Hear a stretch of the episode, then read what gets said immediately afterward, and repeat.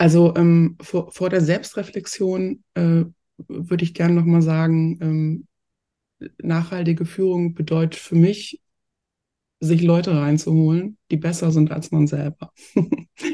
also denn das, das ist mutig. Ja, ja, aber das ist, äh, das ist das, äh, was es braucht. Herzlich willkommen zu Female Business, der Nushu Podcast. Von Female Leadership über Karriereplanung, New Work oder Women in Tech. Im Gespräch mit Role Models ergründen wir Best Practices für dich direkt aus der Praxis. Heute erwartet dich ein Special. Du hörst gleich einen Mitschnitt unseres Nushu Breckies, eine sehr beliebte Frühstücksveranstaltung in unserem Frauennetzwerk Nushu. Da kommen wir alle zusammen digital und haben entweder eine spannende Persönlichkeit eingeladen oder wir treffen uns in großer Runde, vernetzen uns, tauschen uns aus zu Themen, die uns unter den Nägeln brennen und unterstützen und empowern uns gegenseitig. Guten Morgen zusammen. Ich bin Burje von der Nushu Crew und freue mich unglaublich, heute gemeinsam mit euch in den Tag zu starten. Wir treffen uns heute unter der Überschrift Sustainable Leadership und daher direkt die große Frage in den Raum. Seid ihr bereit, die Zukunft der Führung zu gestalten? nachhaltige Wege in eurem Führungsstil zu entdecken. Ich finde, das klingt am Anfang schon nach einer sehr großen Mission, die auch etwas einschüchternd und erschreckend wirken kann aber nicht muss. Und darum geht's heute, dass wir gemeinsam darüber sprechen, wie praktisch und äh, pragmatisch auch äh, die große Mission sein kann und was eigentlich so ein bisschen dahinter steckt. Bevor wir aber tatsächlich inhaltlich loslegen, würde ich sehr gerne mit euch die Brecky organisatorischen Basics nochmal abklären. Also für alle Newbies unter uns oder auch die eingesessenen Nushus, bitte äh, nutzt gerne die Chat-Funktion und seid aktiv. Dalia begleitet euch dort und ist gemeinsam und freut sich über eure Kommentare. Wenn ihr Nachrichten schickt, dann schickt sie bitte an alle. Ansonsten können nur Dalia und ich sie lesen. Also nicht an die Diskussionsteilnehmer nur, sondern wirklich äh, bei diesem blauen Button sicherstellen, dass alle die Nachrichten erhalten. Und ich sehe schon, dass die ersten Guten Morgen Nachrichten einfliegen. Also scheint das schon mal ganz gut zu funktionieren. Außerdem haben wir unsere QA-Box. Wenn ihr Fragen an unsere Expertin haben solltet, dann stellt sie bitte in der QA-Box und votet gegenseitig eure Fragen hoch, damit wir sicherstellen können, dass die Fragen, die euch besonders interessieren, auf jeden Fall am Ende in der Fragerunde auch ihre Zeit finden. Das sind eigentlich schon die Basics und die wichtigsten Sachen. Und dann würde ich sagen, testen wir den Chat mal richtig aus. Ähm, was kommt euch als erstes in den Sinn, wenn ihr an nachhaltige Führung denkt? Das ist ja die Überschrift des Tages heute, unter der wir uns treffen. Was ist so die erste Assoziation, ein Wort, das euch einfällt, wenn ihr nachhaltige Führung hört? Bin ich ganz gespannt. Ähm, was das für euch so bedeutet, bevor wir auch da eintauchen, was das für unsere Experten bedeutet. Nachhaltig, langfristig, innere Entwicklung, Empathie. Friederike schreibt, äh, Leave Nobody Behind, auch ein äh, ganz, ganz tolles Mantra. Äh, Farina schreibt, Potenziale fördern, wachsen lassen. Nicole schreibt, Remote-Meetings, äh, CO2-Abdruck. Das ist auch ein großer Nachhaltigkeitsfaktor, definitiv. Äh, Tanja schreibt psychologische Sicherheit, Konstanze schreibt Persönlichkeitsentwicklung und äh, vieles, vieles mehr. Tatsächlich schon unglaublich wertvolle Hinweise. Und ich würde sagen, wir können die Chat-Funktion genauso als unsere Inspo-Box nutzen, um auch das zu teilen, was euch in diesem Bereich beschäftigt und begleitet, damit wir ein Pool am Ende des Tages haben, wie man nachhaltige Führung verstehen und für sich selbst implementieren kann. Sehr cool. Dann ähm, würde ich tatsächlich sagen, dass es für mich das Wort Innovation ist, was im Vordergrund steht und auch ähm, gleichermaßen dann eine Herausforderung, aber der wir uns definitiv auch stellen können. Ähm, und wo es darum geht, sich immer wieder neu zu erfinden, um auch am Zahn der Zeit zu bleiben, um diese Langfristigkeit, die ihr auch erwähnt habt, überhaupt ermöglichen zu können, immer mit dem Blick nach vorne zu schauen. Heute lernen wir gemeinsam mit Susanne Krügers Führungskonzept näher kennen, was das tatsächlich für sie eigentlich bedeutet, wie es ihre berufliche Laufbahn geprägt hat und wie sie versucht hat, äh, mit ihrem eigenen Verständnis davon einen positiven Einfluss nicht nur auf ihr Team und die Organisation, sondern darüber hinaus auch auf die Gesellschaft zu nehmen. Äh, ich würde euch kurz gerne ihre Laufbahn vorstellen, denn sie hat tatsächlich einen sehr beeindruckenden Weg hinter sich gelegt und ich habe sie jetzt nur kurz kennenlernen dürfen, aber ist schon definitiv ein Role Model für mich geworden, das mich sehr stark inspiriert hat, Dinge einfach mal um die Ecke zu denken. Unsere heutige Expertin Susanne Krüger ist Mitbegründerin von Because, einer innovativen Plattform, die private Vermögen zur Unterstützung von Nachhaltigkeitszielen einsetzt. Zuvor leitete sie als geschäftsführende Vorstandsvorsitzende Save the Children und war Teil des Managementkomitees von Save the Children International auch. Susanne hat auch die Beratungsfirma Goodroot gegründet, die maßgeblich die Praxis der Impact-Orientierung im Non-Profit-Sektor geprägt hat. Sie hat sich dieser Sache gewidmet und ich freue mich sehr, dass wir heute gemeinsam mit Susanne die digitale Bühne teilen, um in dieses Thema weiter einzutauchen. Schön, dass du dabei bist, Susanne. Ich freue mich sehr, dass wir gemeinsam mit dir heute in diese Themen eintauchen und du die Nushus auf deine eigene Gedankenreise mitnimmst. Herzlich willkommen. Hallo, ich musste erst mal äh, verstehen, wo, wo ich drauf drücken muss. Alles gut. Alles gut. Herzlich willkommen. Ich grüße euch. Schön, schön bei euch zu sein. Wo erwischen wir dich denn gerade? Äh, ich bin äh, in, in meiner Bibliothek, in, mein, in meinem Büro zu Hause äh, und äh, ja, in Berlin. Genau. Draußen ist es sehr grau, äh, aber dafür kommt ja jetzt Farbe mit der Veranstaltung in meinen Morgen. Das ist schon mal eine sehr schöne Perspektive, in den Tag zu schauen. Und genau. wie trinkst du deinen Kaffee am liebsten? Normalerweise ganz schwarz, aber ähm, da ich vergessen habe, Kaffee einzukaufen gestern, habe ich heute Tee. Aber Tee ist auch Tee ist auch okay, ne? Genau. Wir, wir, bleiben flexibel und passen uns neuen Umständen an. Das passt schon zum Thema, glaube ich. Genau. ähm, wie sah dein Tag soweit aus bis jetzt? Du, äh, ich bin aufgestanden. Wir haben einen kleinen Soundcheck gemacht. Äh, ich habe den Kaffee gesucht, habe geflucht und habe den Tee geholt und, äh, und habe zehn Minuten ein bisschen für mich Stille gehabt auch. Mhm. Sehr schön, das freut mich. Dann lassen wir jetzt die lauten Gedanken mal raus und äh, tauchen in das Thema ein äh, nach diesem schönen Start in den Tag auch. Und lass uns tatsächlich auch mit der Definition guter Führung anfangen, aus deiner Perspektive. Was bedeutet für dich gute Führung und was macht Menschen in Führungspositionen tatsächlich stark? Mhm. Also es gibt ja ganz unterschiedliche Definitionen. Ne? Also du hast ja gefragt nach meiner. Ähm, also für mich bedeutet gute Führung, wenn es manchmal schwierige Entscheidungen zu treffen gibt, wenn die getroffen werden und wenn dann das auch durch oder umgesetzt wird in der Organisation, weißt du? Also man kann natürlich alles Mögliche entscheiden. Das heißt ja noch lange nicht, dass die Menschen da auch mitmachen. Ja?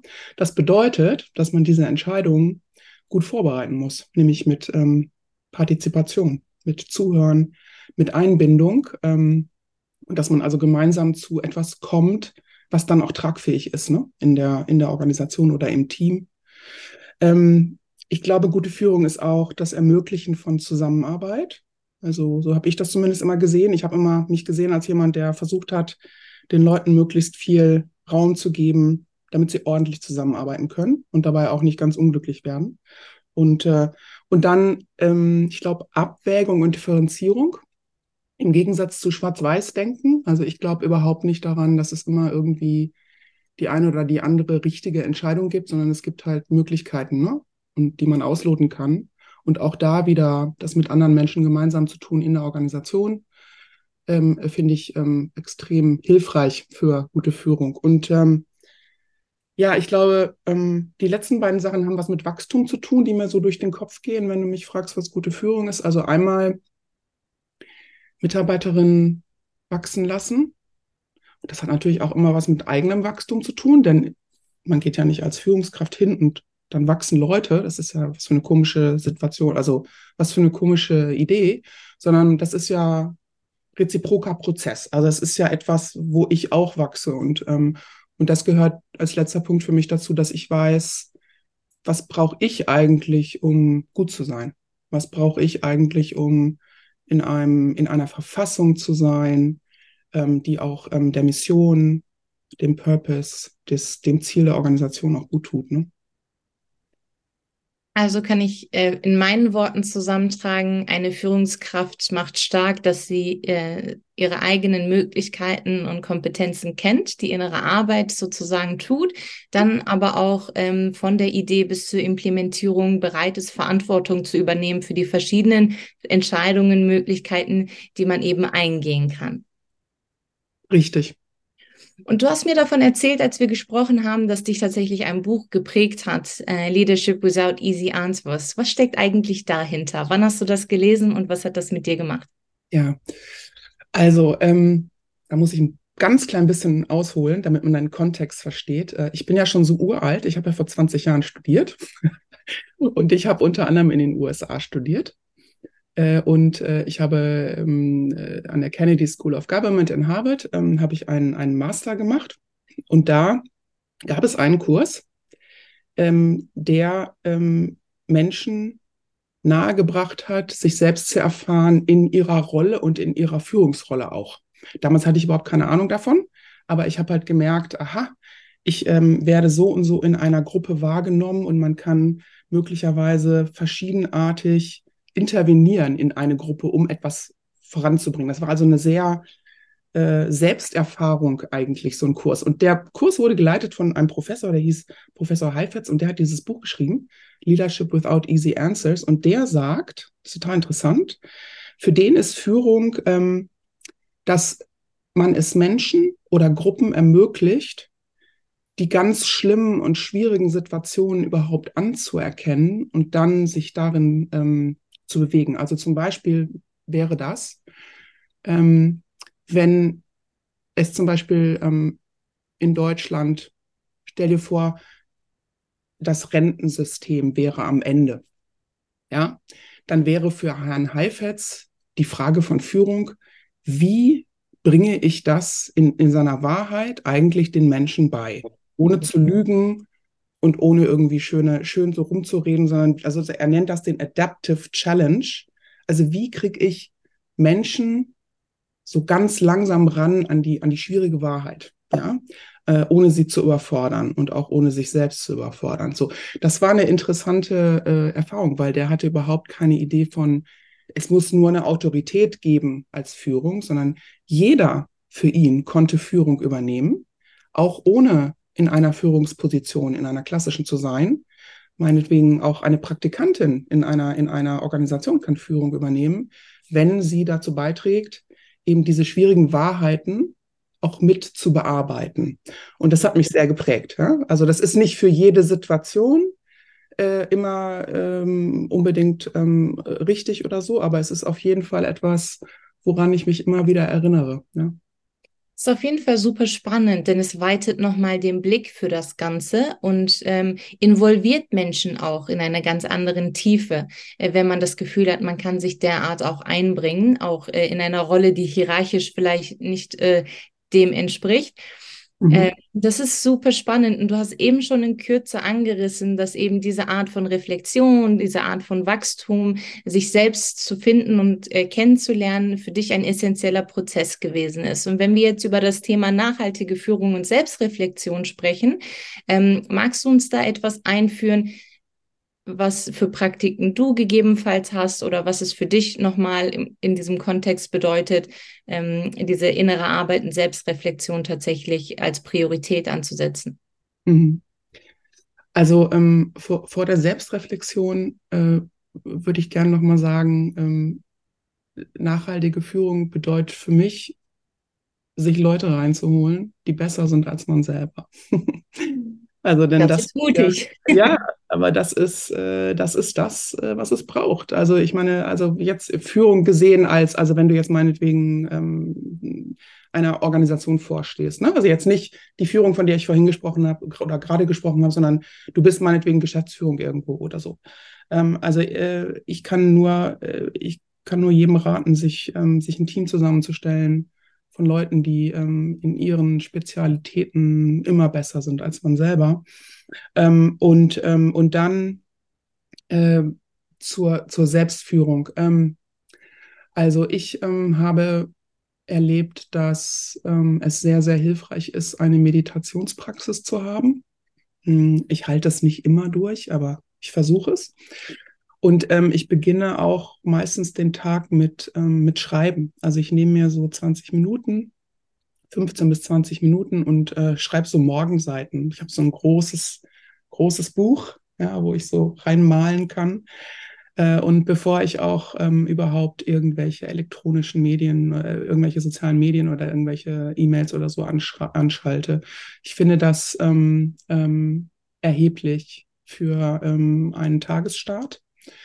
Äh, und man schafft es nicht immer, ne? Ich schaffe das nicht immer, aber äh, ich werde besser. So, das bedeutet ähm, für mich auch Selbstführung und ähm, und und äh, was dazu kommt, ist ähm, sich ähm, sich Menschen auch ins Leben zu holen, die einem auch die Wahrheit sagen können. Ne? Also es müssen gar nicht immer nur Freunde sein, sondern man kann sich auch so ein, ich habe das immer so als Sounding Board, habe ich das genannt.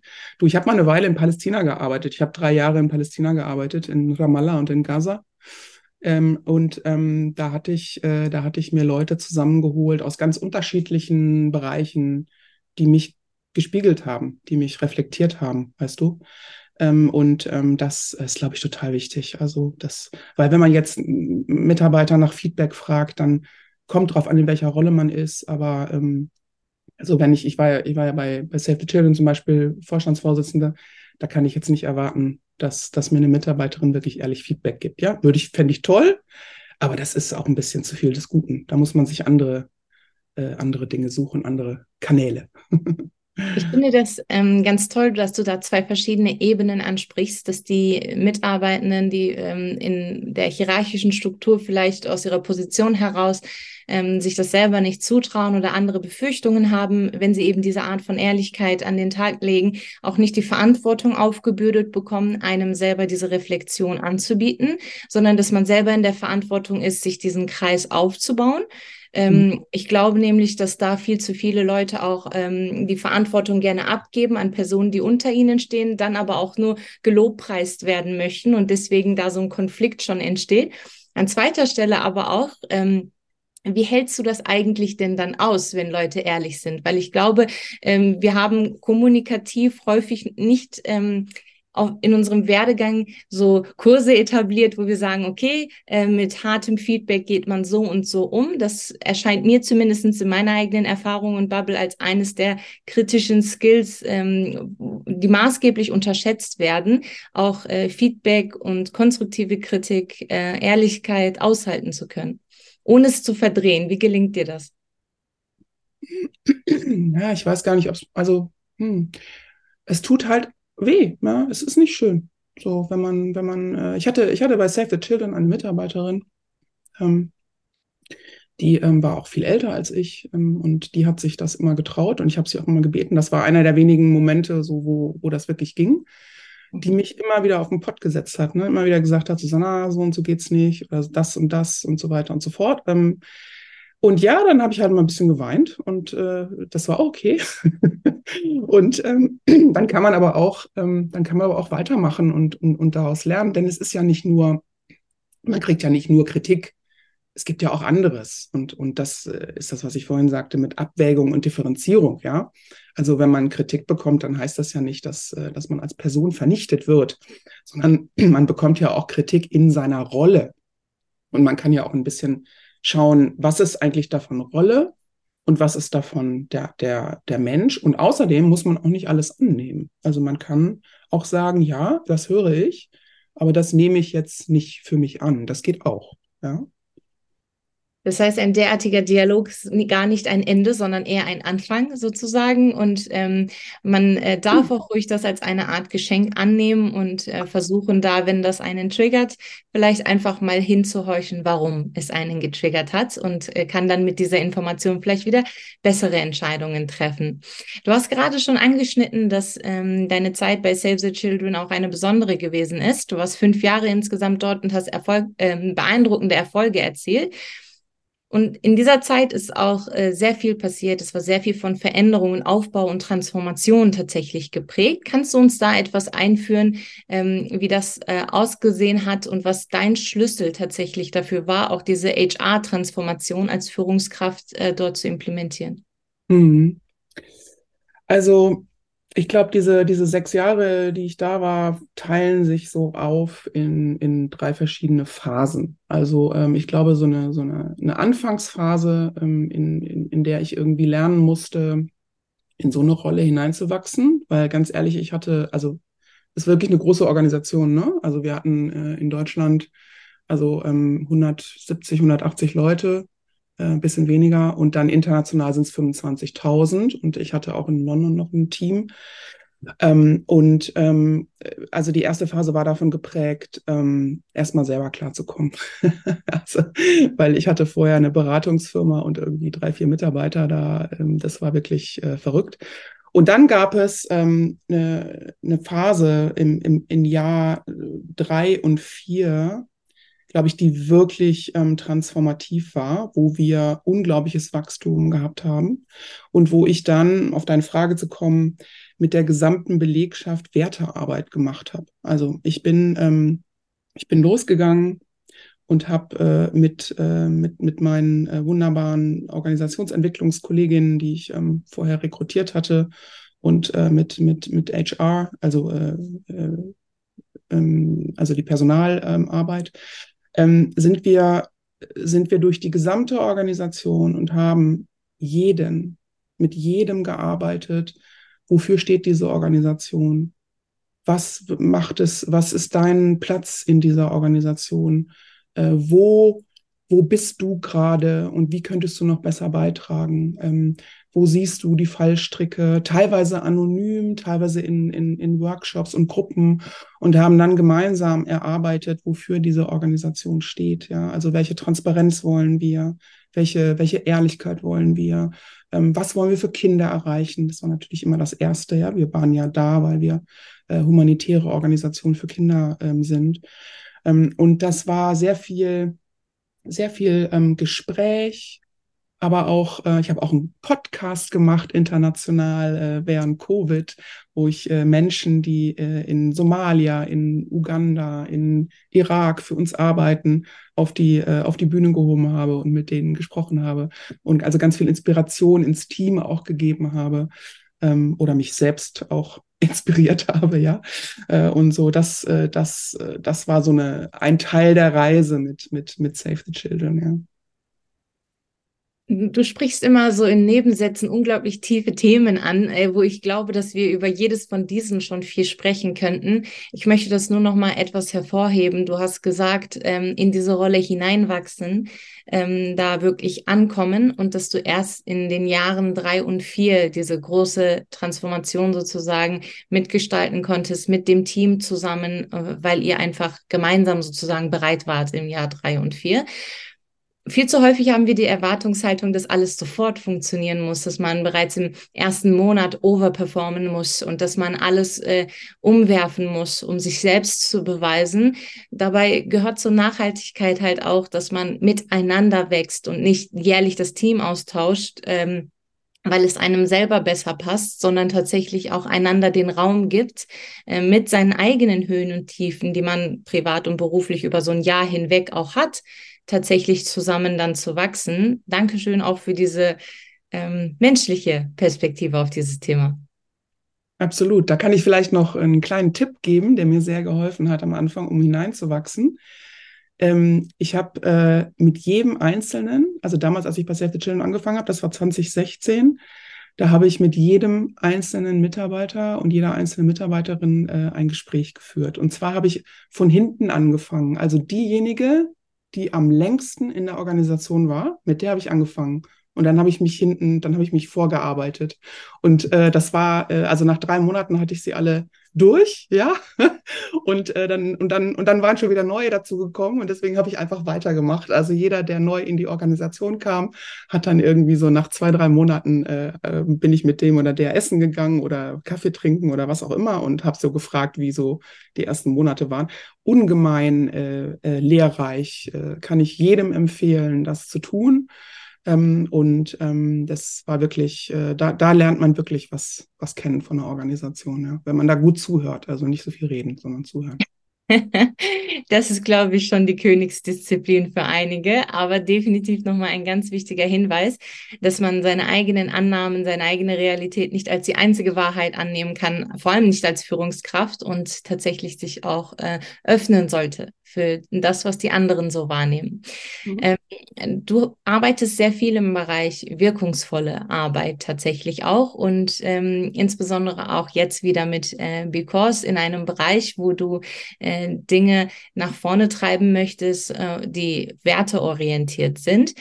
Was ist tatsächlich wirkungsvolle Arbeit in gesellschaftspolitischer Hinsicht und ähm, wie wählst du oder ihr die Organisationen, die tatsächlich dann auch auf eurer Plattform Because erscheinen? Wie kann man so einen Kreislauf aufbauen? Hm. Ja, ist jetzt auch wieder eine große Frage. Ich überlege, wie ich äh, kurz antworte. Also vielleicht nur, dass, dass jede, jeder versteht, ähm, bevor ich da anfange, was zu erklären. Because ist eine, eine digitale Plattform, auf der Menschen sich mit, ihrem, äh, mit ihren Spenden ähm, äh, anders engagieren können als früher. Also sie können eine eigene Stiftung gründen ähm, und, und haben dann die Möglichkeit, ähm, äh, Organisationen, die auf Nachhaltigkeitsziele einzahlen, ähm, zu unterstützen. Ähm, und die haben wir, die wählen wir aus. Äh, man kann aber auch selber Sachen mit reinnehmen. Aber das ist jetzt, äh, das ist nicht der Fokus. Also du fragst, wie finanziert man das und wie wählt man das aus? Ähm, ich spreche jetzt mal von den, von den gemeinnützigen Organisationen, die wir drauf haben. Wir haben auch For-Profit. Also wir, man kann bei uns auch äh, in, in, ähm, in Impact-Fonds zum Beispiel investieren oder äh, Darlehen vergeben an, an ähm, zum Beispiel Solarprojekte ähm, äh, in Kenia oder Uganda ähm, oder Ruanda. Ähm, ansonsten haben wir gemeinnützige Organisationen auf der Plattform. So, ich glaube, mh, eine, eine gute Organisation im Bereich Social Change, ja, zeichnet sich ähm, dadurch aus, dass es ein Team hat, was sehr klar weiß, warum es ein Problem lösen will und wo dieses Problem eigentlich herkommt. Ähm, was ich damit meine. Äh, wir kennen alle alte klassische Entwicklungszusammenarbeit, früher Entwicklungshilfe, wo irgendwelche weißen Menschen äh, ähm, nach Afrika gingen und dann mal gesagt haben, wie es eigentlich funktioniert. Ähm, genau das ähm, wollen wir nicht und genau das ist für mich keine wirkungsvolle Arbeit, sondern das Problem, was bearbeitet wird oder die Herausforderung muss sozusagen aus dem Kontext entstehen und nicht von außen äh, drauf kommen. Ja, das ist schon mal das ist ein ganz wichtiger wichtiger Punkt, ob das Team das begriffen hat. Hm? Und, und dann gucken wir, Gibt es eigentlich Evaluationen von dem, was die Organisation da macht? Gibt es irgendeine Art von Wirkungsbeschreibung? Macht sich das Team eigentlich klar, ähm, mit denen, mit denen sie arbeiten, was sie bewirken wollen? Ja, äh, und da geht es gar nicht immer nur um Messen und irgendwelche sogenannte Key Performance Indicator, ja, also diese KPI-Geschichten, sondern es geht eher darum, gibt es einen Lernwillen und gibt es Möglichkeiten in der Organisation, darüber zu sprechen, was funktioniert und was nicht? Ja, also wir gucken uns Kultur an. So, und äh, wir gucken uns natürlich auch an, ob die, ähm, ob die äh, Finanzen äh, transparent dargelegt sind und das ist klar. Ähm, und, äh, und dann schauen wir, äh, schauen wir auch, ähm, ob, ähm, ob diese ähm, Organisation weiß, was andere eigentlich schon auf der Welt gemacht haben, um das Problem zu lösen. Also ich gebe dir ja, wenn ich noch darf, ein Beispiel vielleicht ähm, auch von, von Save the Children. Ähm, Save the Children arbeitet sehr viel äh, im Bereich ähm, Mädchenbildung und Schulbildung. Also das bedeutet, ähm, man, man möchte gerne, dass, dass mehr Mädchen in die, in die Schule gehen, äh, also überall auf der Welt. Und ähm, wir wissen, äh, weil, weil es evaluiert ist, äh, dass das nicht damit äh, passiert, dass ähm, der Lehrer jetzt besonders gut ist oder, ähm, oder irgendwie die Klassenkameradinnen toll sind, sondern es passiert, wenn die Eltern ähm, die Möglichkeit haben, ähm, äh, sozusagen eine, eine Gegenleistung dafür zu bekommen. Und wenn es eine warme Schulmahlzeit gibt, ja, wenn es Kleidung gibt und wenn es sogenannte ähm, Entwurmungsprogramme, zum Beispiel mit so Tabletten, das sind ganz einfache Dinge, weil ganz viele, ähm, ähm, das gilt auch für Jungs, ganz viele Kinder, die, die nicht zur Schule gehen, äh, leiden, äh, tun das, weil sie, weil sie die ganze Zeit krank sind. Ja, so. Und das sind zum Beispiel Möglichkeiten, um, um Alphabetisierungsraten äh, bei Mädchen äh, hochzuholen. Ja, und das weiß man. Und das ist, das meine ich mit. Haben, wissen die Leute in der Organisation, was äh, um sie herum auch schon mal probiert worden ist?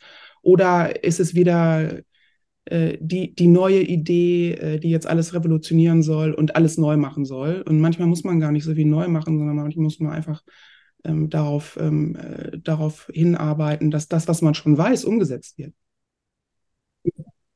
Zwei Weisheiten, die ich mir tatsächlich mitnehmen möchte aus diesem Bereich, äh, wären, dass dieses Beispiel ist jetzt so hängen geblieben in meinem Kopf von dem weißen Mann, der zur Rettung kommt, sozusagen von außen, äh, ohne die Strukturen nachhaltig zu verändern. Und sobald dieser dann verschwindet ähm, und vielleicht für sein eigenes Ego genug humanitäre Hilfe getan hat und dann plötzlich nicht mehr möchte, äh, ist es genauso wie vorher, vielleicht sogar schlimmer. Ähm, und äh, das ist nicht, wie nachhaltige Führung auch sein sollte. Es geht darum, dass wenn wir auch in unseren kleinen Bubbles uns Hilfe und Beratung holen, diese natürlich wichtig und richtig ist, aber wir vor allem auf Strukturen ähm, und von innen wirksame Veränderungen setzen sollten. Und gleichermaßen, äh, wenn wir uns eben äh, Hilfe und Beratung holen, auch äh, immer mit dem Blick, dass wir zusammen über den Tellerrand hinausschauen und verstehen, was ist in der Welt schon passiert. Wir müssen das Rad nicht immer von neu erfinden, sondern dürfen uns auch auf Best Practices von anderen äh, verlassen und gemeinsam auch äh, von diesen äh, Dingen, die andere schon erprobt haben, profitieren. Ist das äh, so von mir richtig verstanden worden? 100 Prozent.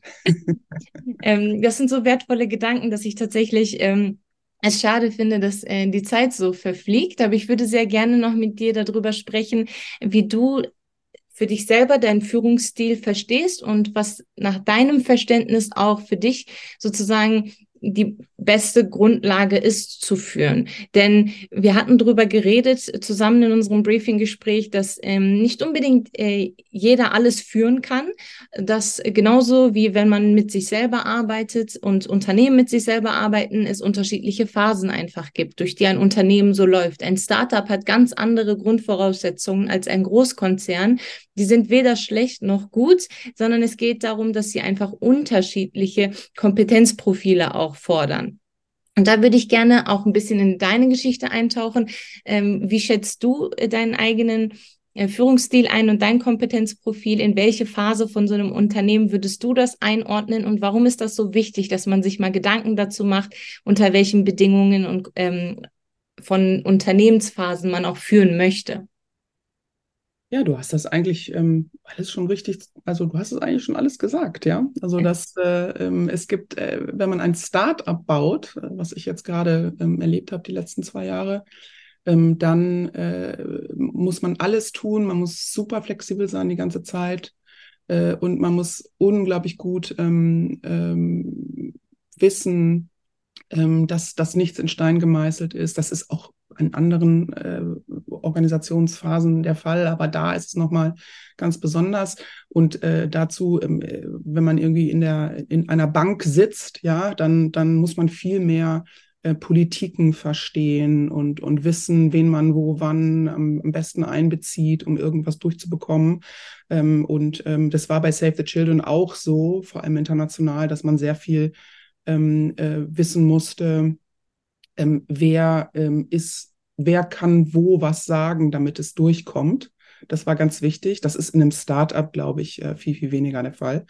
Ähm, ich selbst, ähm, ich bin am besten dann, ähm, wenn ich in eine, äh, in eine Struktur komme, äh, die äh, nicht, ähm, wo es kein weißes Blatt gibt, das, das, da bin ich gar nicht so gut, sondern ich bin gut, wenn, wenn ich in etwas komme, was eine Veränderung braucht.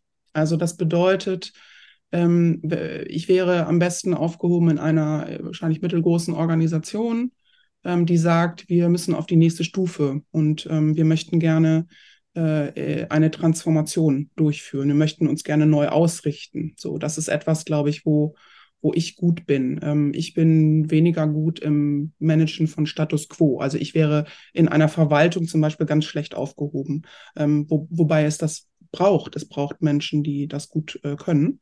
Äh, ich kann das nicht so gut. Also ich äh, habe dann immer so das ich möchte immer, ich möchte oft Dinge verändern und, und, und sehe so, wo, wo kann man was besser machen oder anders machen. Das muss aber nicht immer der Fall sein. Es muss auch nicht immer die Aufgabe von Führung sein, alles zu verändern. Manchmal ist es wichtig, dass es äh, Sicherheit gibt und dass es auch mal ein bisschen ruhigeres Fahrwasser gibt. Und ähm, ja, da bin ich nicht so richtig für. Ja, genau. Wenn man zu denjenigen gehört, die gern den Status quo halten und gut darin ist, dann äh, kann man das ja auch einige Jahre machen. Wenn man aber zu denjenigen gehört, die Dinge gerne verändern und wirklich gut darin ist, so wie du, dann schafft man es ja irgendwann in dieses nächste Level zu erreichen und äh, kommt damit in eine neue Phase.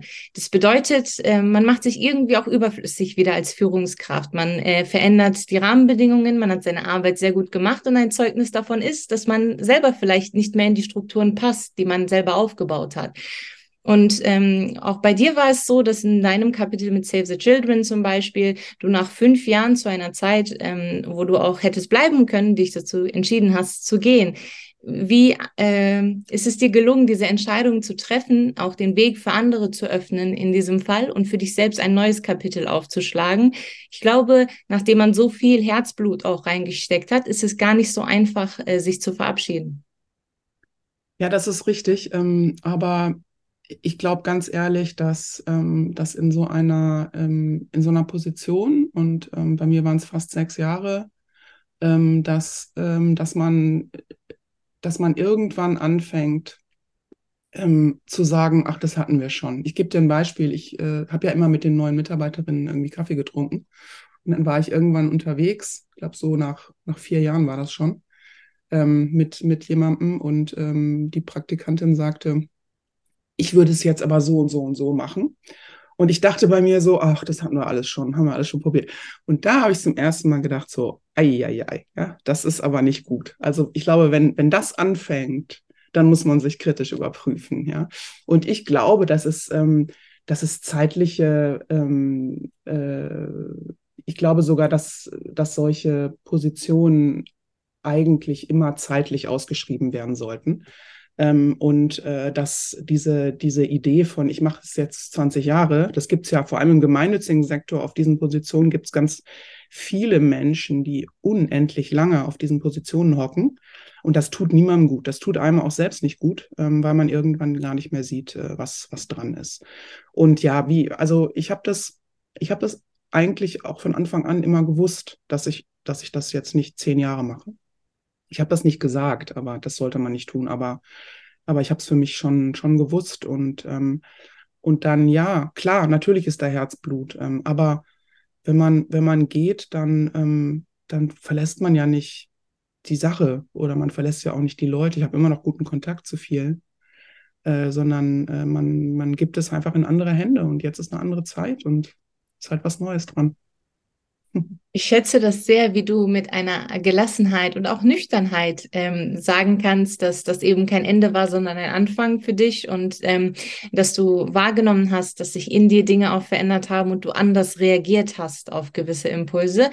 Und ich glaube, das ist eine große Erkenntnis, wo man seine eigene Zeit für braucht, um das für sich wahrzunehmen. Was ich selber mir auch gerne mitnehmen möchte, von dir, dass man diese Dinge nicht fürchten muss einfach, sondern einfach nur mit der Realität umzugehen hat und äh, in jeder neuen Phase auch sein eigenes Glück äh, mitgestalten kann. Dankeschön für all diese Impulse. Es war bis jetzt ein super bereicherndes Gespräch. Ich würde an dieser Stelle sehr gerne die Fragerunde öffnen und schauen, was die Nuschus so prägt und begleitet und was die so gerne wissen wollen würden. Und ich glaube, da haben sich schon einige Fragen gesammelt. Nochmal hier der Reminder an alle, schaut gerne rein, schreibt eure Fragen rein und votet die Fragen, die euch am meisten interessieren, hoch, damit wir die definitiv äh, im Rahmen der Zeit nicht äh, übergehen. Die liebe Ann-Christine äh, schreibt, in der Firma, in der ich bis vor kurzem gearbeitet habe, war es immer unglaublich schwierig, Kritik zu äußern, weil alles schnell persönlich genommen wurde und allgemein ein Klima herrscht, in dem alle empfindlich und misstrauisch geworden sind. Hast du einen Tipp dafür, wie man so ein Klima als Führungskraft retten und daran arbeiten könnte, um eine Atmosphäre zu schaffen, in der wieder konstruktiv Kritik geübt und auf Augenhöhe miteinander kommuniziert werden kann? Das scheint viele brennend zu interessieren. Ja, ja, das ist eine, ist eine ganz wichtige Frage. Habe ich auch lange mitgekämpft in verschiedensten ähm, Organisationen, ehrlich gesagt. Weil ich ja oft, äh, ich habe ja oft gearbeitet in, in, in Organisationen, wo es dann, wo es nicht darum ging, irgendwie möglichst viel Geld zu machen, sondern wo es irgendwie darum ging, sozusagen sozialen Wandel herbeizuführen oder, oder äh, auch Gemeinnützigkeit voranzutreiben. Ähm, also, ich kann, ich kann nur Folgendes sagen. Ähm, erstens, es muss vorgelebt werden. Äh, und zwar von denen, die es verändern wollen. Ähm, wenn es, wenn es, äh, wenn, wenn ihr in einer Führungsrolle seid und das verändern wollt, ähm, muss es möglich sein, ähm, euch ähm, anzusprechen mit Dingen, die vielleicht nicht so einfach sind und ihr reagiert dann eben nicht als persönlich angegriffen. Also ich glaube, das ist, ich, ich glaube, dass das ist eine lange Zeit, das dauert. Und das muss man, das muss man, ähm, das muss man etablieren. So. Und dann, äh, das hat sich, ähm, hat sich bei uns, äh, das haben wir damals bei Save the Children auch gemacht, wir hatten nämlich genau dasselbe Problem. ähm, äh, wir haben tatsächlich auch, auch viel trainiert. Wir haben uns auch Leute reingeholt und haben so gewaltfreie Kommunikation geübt. Ja, und haben, haben geschaut, wie kann man eigentlich äh, Kritik üben, äh, ohne, ohne dass man selber jetzt gleich ähm, äh, glaubt, man müsse im Boden versinken oder man müsse irgendwie kündigen oder so. Ähm, und dann kann man das ein, ein wenig entpersonalisieren. Ja? Ähm, aber ich glaube, das Allerwichtigste ist, äh, dass das, äh, und jetzt sage ich mal klassisch von oben, auch wenn ich das gar nicht so empfinde oft, äh, dass, dass das vorgelebt und darüber gesprochen werden muss und dass es, dass es Beispiele braucht, ähm, die, die, wo man selber in der Haltung ist, dass das geht. Und wenn man das vorlebt, dann hat man eine Chance. Dankeschön dafür, auch dass du ehrlich mit uns teilst, dass es auch bei euch äh, nicht einfach gewesen ist. Und es ist so wie in jeder Beziehung. Ähm, sie ist nicht einfach gut, äh, weil man zufällig zueinander gefunden hat, sondern weil man rein investiert hat. Und ähm, das Gras ist auch immer grüner auf der anderen Seite. Ähm, ich glaube, dass hier vor allem dieser Aspekt von gegenseitiges Investment unglaublich wichtig ist, dass man zusammen versucht, seine Kommunikationsstrukturen, seine Prägungen einmal zu reflektieren und zusammenzuschauen, okay, was bedeutet das eigentlich für dich? Wie hörst du eigentlich auch, was ich sage? Ich denke, ähm, da wird sie nicht alleine gewesen sein mit ihrer Frage, da es viele Votes bekommen hat. Das scheint ein großes Thema zu sein. Und wenn die Nuschus sich dafür interessieren, können wir uns sehr gerne äh, an einem anderen Termin treffen und tatsächlich auch über das Thema gewaltfreie Kommunikation im Fokus sprechen. Lasst uns das gerne wissen, wenn das für euch äh, super interessant sein sollte. An dieser Stelle weiter mit äh, Julias Frage. Ähm, da geht es hauptsächlich um das Thema Fehlerkultur. Äh, sie schreibt, Hallo Susanna, hast du ein oder mehrere Tipps, wie ich eine gesunde Fehlerkultur im Team etablieren kann? Sprich, dass mein Team und ich lernen, Fehler zu akzeptieren und damit positiver umzugehen umzugehen? Ja, ähm, ja, habe ich.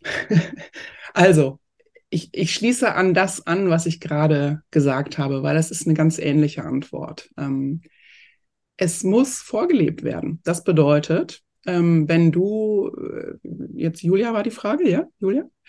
Äh, Julia, wenn du, wenn du ein Team hast, dann mach doch ähm, einmal im Monat, mach doch äh, so ein, ein, offenes Format, äh, wo, wo jeder den Fuck-up of the Month vorstellen kann.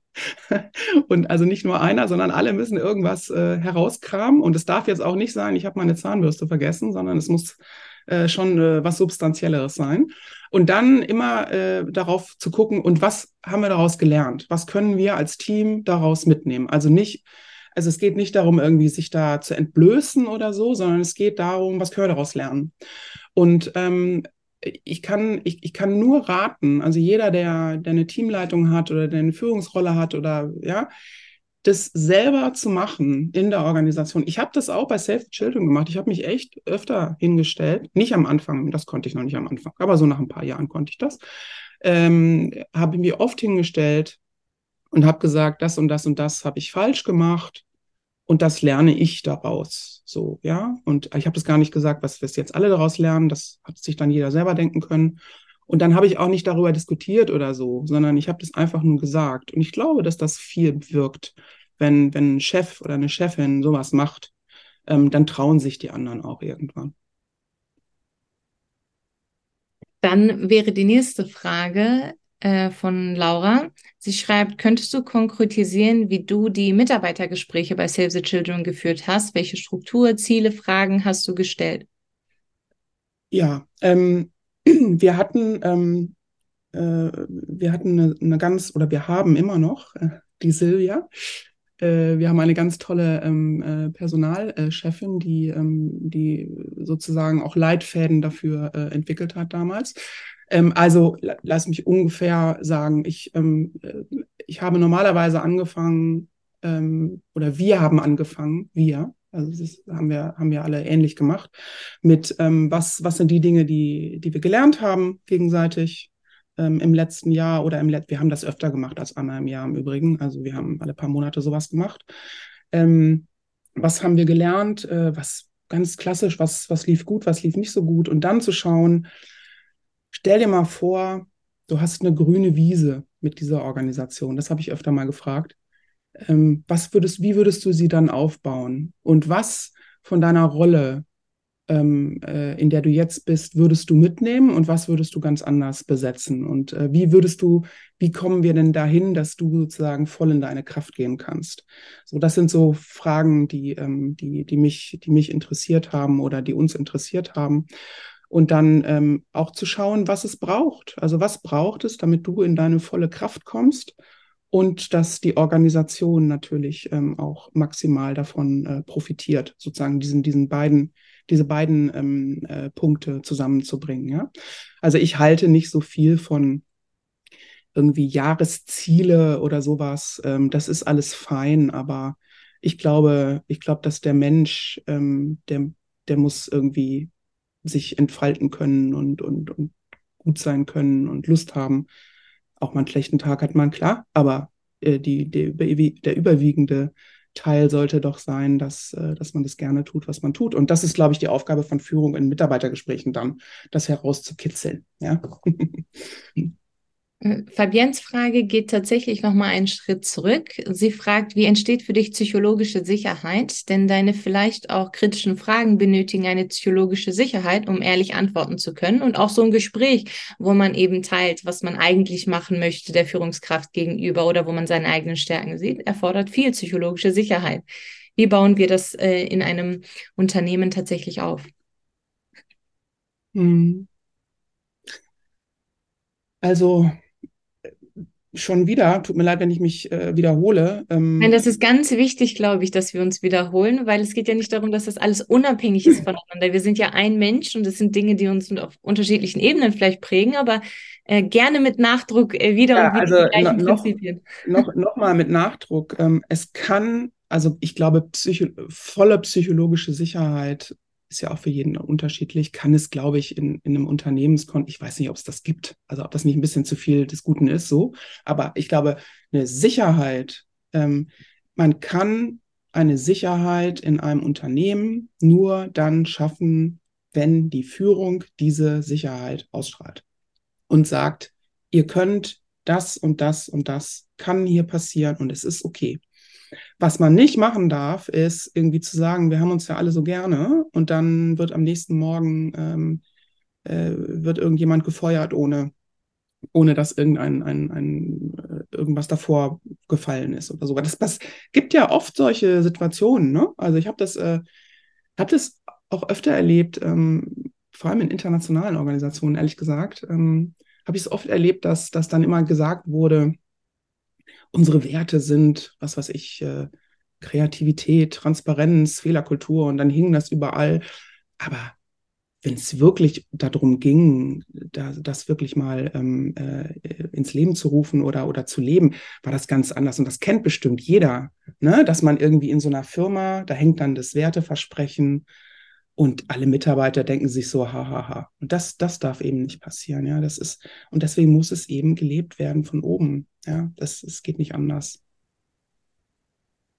Ja, danke schön für diesen Nachdruck zu diesem Thema nochmal. Ähm, die nächste Frage kommt äh, von Helena. Sie schreibt, wie kann ich denn als junge Führungskraft bereits einen so tollen Effekt auf die Organisation haben? Was sind deine Tipps für die ersten Erfahrungen? Mm.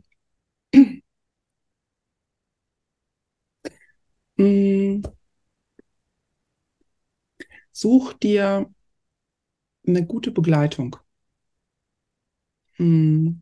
Und ähm, also jetzt nicht Freundin oder Freund oder so, sondern ähm, jemand, der, der von außen guckt und, und äh, der dich liebevoll, aber kritisch äh, begleitet. Ähm, also wenn, wenn es das Budget hergibt mit einem Coach, wäre super. Manchmal gibt es das Budget nicht, dann, dann muss man sich irgendwie anders helfen. Ähm, das ähm, finde ich ähm, eine gute Sache und, äh, und dann äh, einfach, also wirklich wirklich einführen, also sowohl bei der eigenen Führungskraft, dass, dass, man, dass man auch fordert, dass man sozusagen einen, einen, einen Lernweg haben darf oder haben kann. Ähm, und äh, also auch Weiterbildung helfen, ja, gibt ja, gibt ja auch viele gute Sachen. Und dann, dass man, dass man im Team ähm, halt tatsächlich eine Kultur etabliert, wo man, wo man auch mal, wo man auch mal ehrlich sein kann, ehrlich reden kann. Ähm, und dafür eignen sich ganz gut so, so Offsites oder Retreats oder so. Auch das muss nicht teuer sein. Ähm, da kann man auch mal, also mit einer, mit einer Übernachtung empfehle ich, dann kann man nämlich abends auch mal anders sprechen.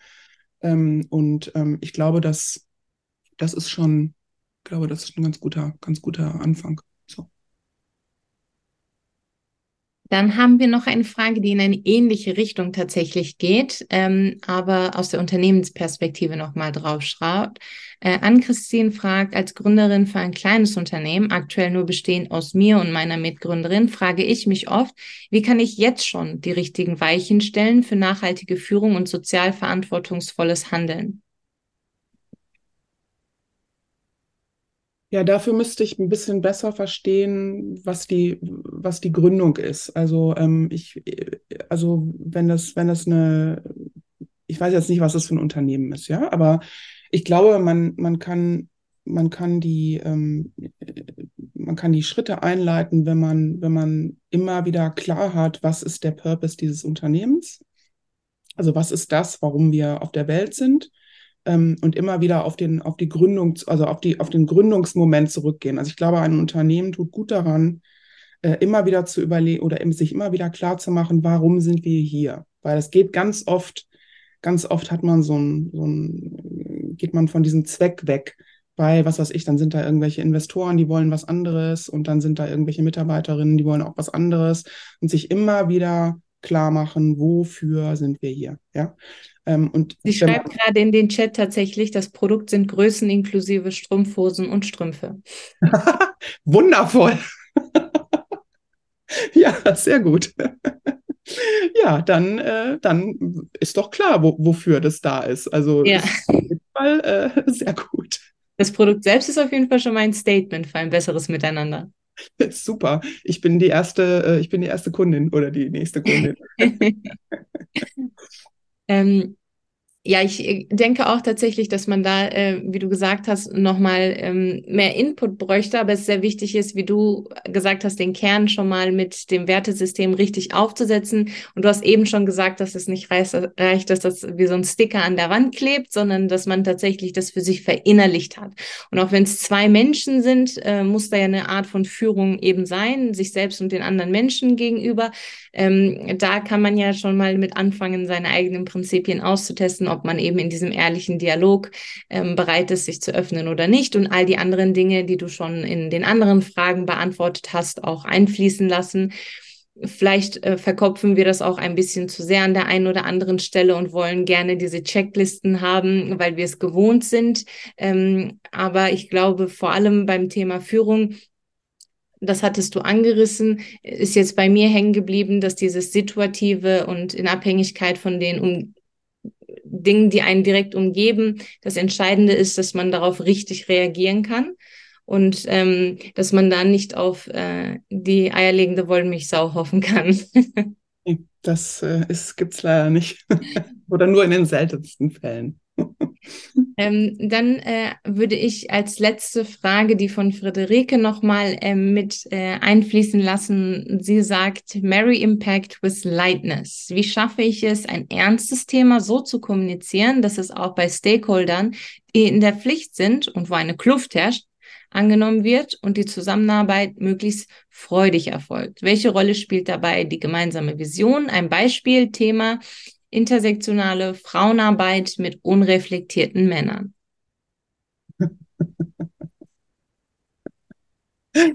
Schön.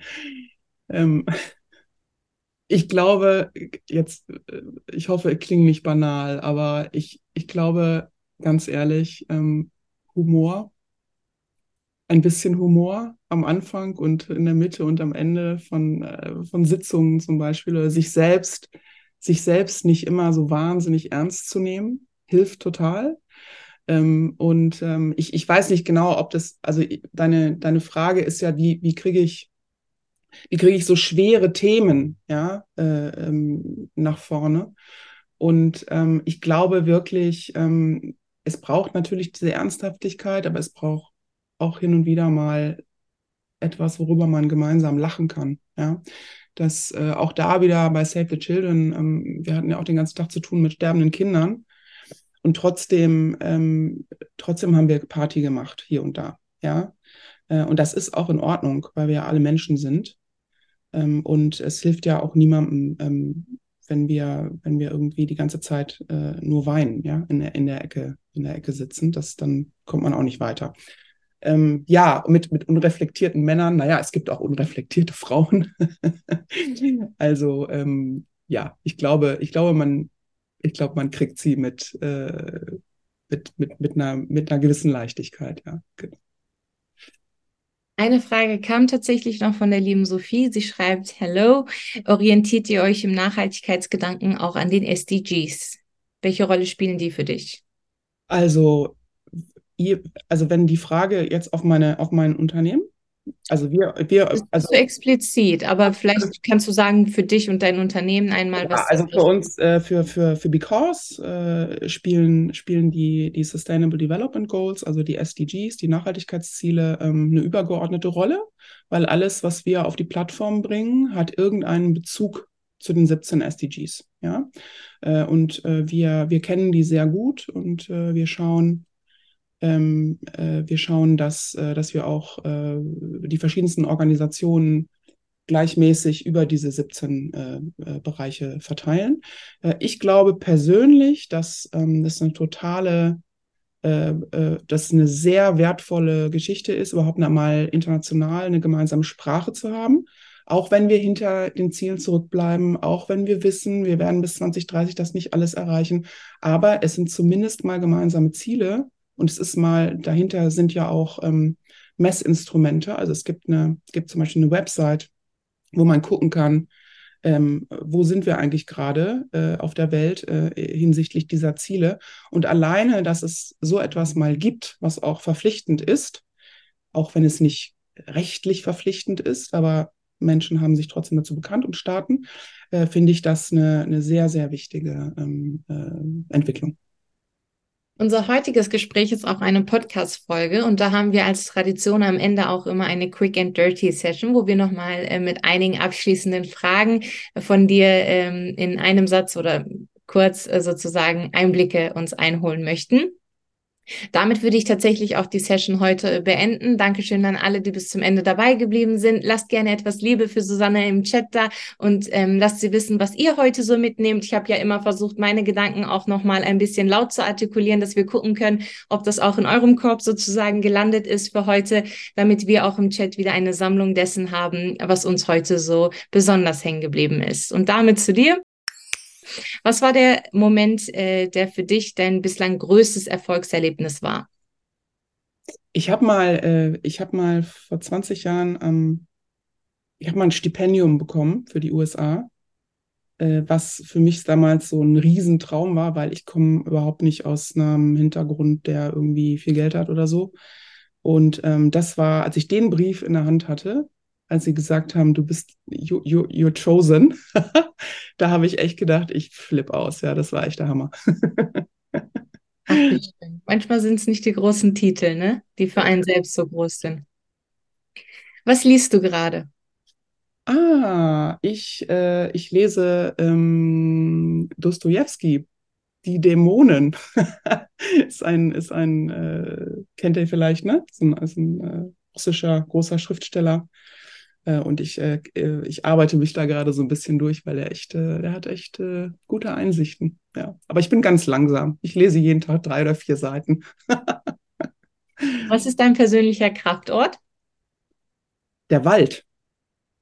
Im Und Wald. was waren die größten Herausforderungen in deiner Karriere? Hm. Zu lernen, Rolle und Person, also meine, meine, meine, die Rolle und das Selbst zu trennen, das war eine große Herausforderung. Also zu lernen, dass mich nicht alle lieben müssen äh, und dass gute Führung nicht heißt, dass man von allen geliebt wird die ganze Zeit, sondern dass das bedeutet, dass man auch etwas äh, auf die Strecke kriegt und dass man eine Rolle hat darin. Ähm, und äh, dann, ähm, ich habe ja sehr viel humanitär gearbeitet, äh, und ich glaube, ähm, die, die Kriege, die ich, ähm, die ich erlebt habe und ähm, auch das Leid, also auch viele, viele Bombennächte und sowas, das sind schon Dinge, die sich, die sich bei mir auch reingefressen haben, die mich, die mich auch begleiten, auch als Herausforderung. Danke, dass bei all dem, was du miterlebt hast, gesehen hast, mitgestaltet hast, du vor allem die Liebe am Menschen, die Liebe an der Veränderung, die Liebe am Social Impact nicht verloren hast, dass du weiterhin dich jeden Tag dafür einsetzt, dass wir ein besseres Miteinander haben und auch dir die Zeit genommen hast für dieses Gespräch mit uns und den Nushus. Die haben auch ganz viel Liebe regnen lassen jetzt gerade im Chat und bedanken sich ganz herzlich bei dir für deine Offenheit, äh, für die Einblicke. Ich kann es gar nicht zusammenfassen, da ist so viel Schönes. Ähm, und auch Dankeschön an die äh, lieben Worte, die an mich gerichtet worden sind und an dieses Gespräch. Dankeschön für die Psychological Safety, die du auch hier aufgebaut hast, indem du selbst offen gewesen bist und den Nuschus den Raum gegeben hast, offene Fragen zu stellen und vorgelebt hast, was es eigentlich bedeutet, zu teilen, wo man selbst Herausforderungen, Schwierigkeiten hatte. Und ich glaube, das war äh, ein unglaublich schöner Start in den Tag. Ich bin dankbar dafür, dass wir einander kennenlernen durften und ich hoffe, wir sehen uns wieder. Und damit äh, würde ich die abschließenden Worte dir übergeben. Ach, ich bedanke mich einfach ganz herzlich bei dir und bei euch. Das ist ein wirklich sehr schönes Format. Ganz herzlichen Dank. Bis ganz bald. Das war es wieder von Female Business, der Nushu Podcast. Wenn du keine weitere Folge mehr verpassen willst und wieder spannende Insights bekommen willst, dann lass uns doch ein Abo da. Jeden Montag kommt eine neue spannende Folge heraus. Und wenn du uns eine 5-Sterne-Bewertung gibst, dann freuen wir uns so mehr. Bis dahin, wir freuen uns auf dich in der nächsten Folge.